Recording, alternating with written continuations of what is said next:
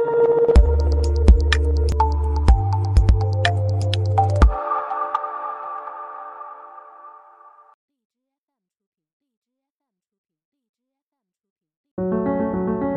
want the uh, interface to be completely interactive and also completely gear-free because we believe that being user-friendly is a very crucial part to making in making it to become a component of our life.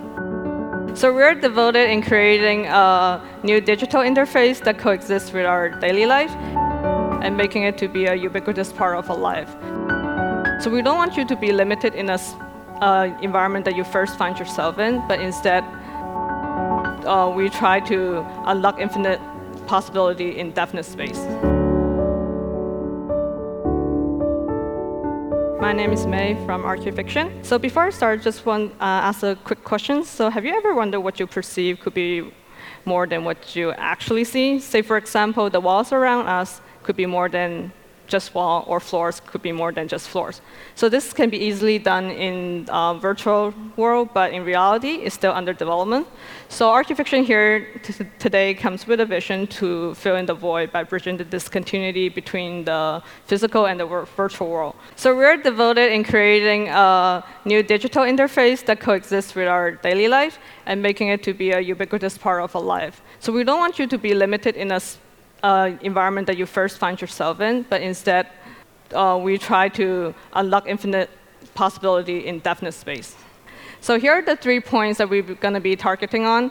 It includes the physical and the virtual aspect, and together it will uh, generate the mixed reality, and then we have the human interaction. So from the uh, physical aspect, we have decoding. We want to be able to alter the intrinsic value of the objects around us. So while can be more than just partition divider, that they're not just executing their role as predetermined by nature, but something else, or any objects around us that their meaning can be redefined. Then we'll be able to bestow upon you the ability of telepresence. So you can be wherever, whenever you want, and change your surrounding in however manner you desire through visual and auditory stimulation.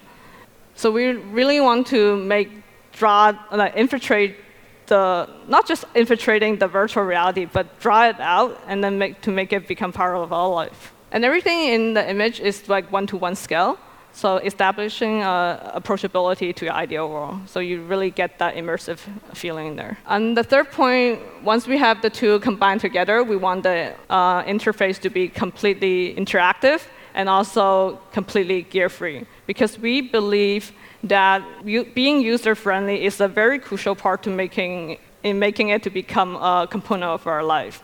And then here, I'm gonna show a little clip about what we're doing. On the left, we have a clip from the third image, uh, third person point of view, and then this is from the first person point of view on the right.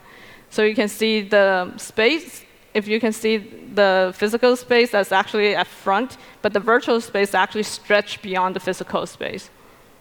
And then here, we have a little clip of telepresence to generate an environment that's like totally immersive. And then there's a triggering point at the, uh, on the floor that when you step onto the ball, it kind of blows out into a different environment. Uh, here's going to talk about what we have and how we did this. Is we basically have a N-Space device uh, installed on top of the ceiling, and then it's going to be have projection projected onto the physical space. And of course, we have the users, and they're going to be completely gear-free, as we said, so they can roam freely inside the space in whichever like location they want it.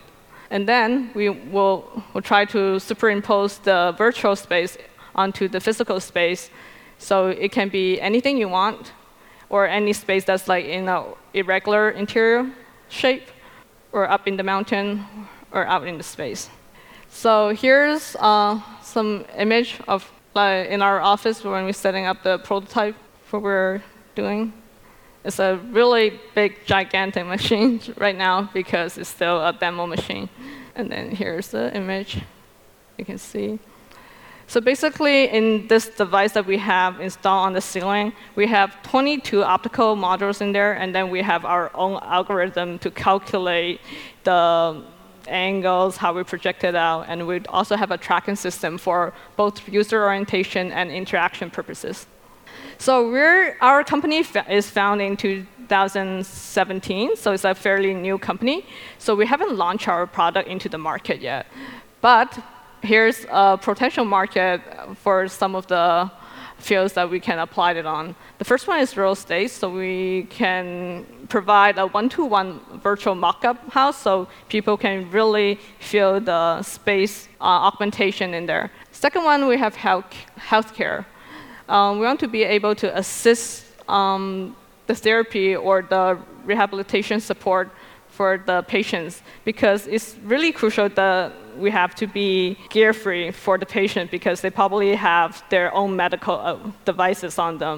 And then the third one is entertainment. So it can be either for gaming purposes or rerun of classic scene. What I mean by that is, say for example, you have a Spider-Man cartoon, and then you want to, instead of like watching it, you want to be engaged and be part of the scene then we are great in providing a platform to support like 3D animation. And another one under entertainment is customized theme environment. Thank you very much.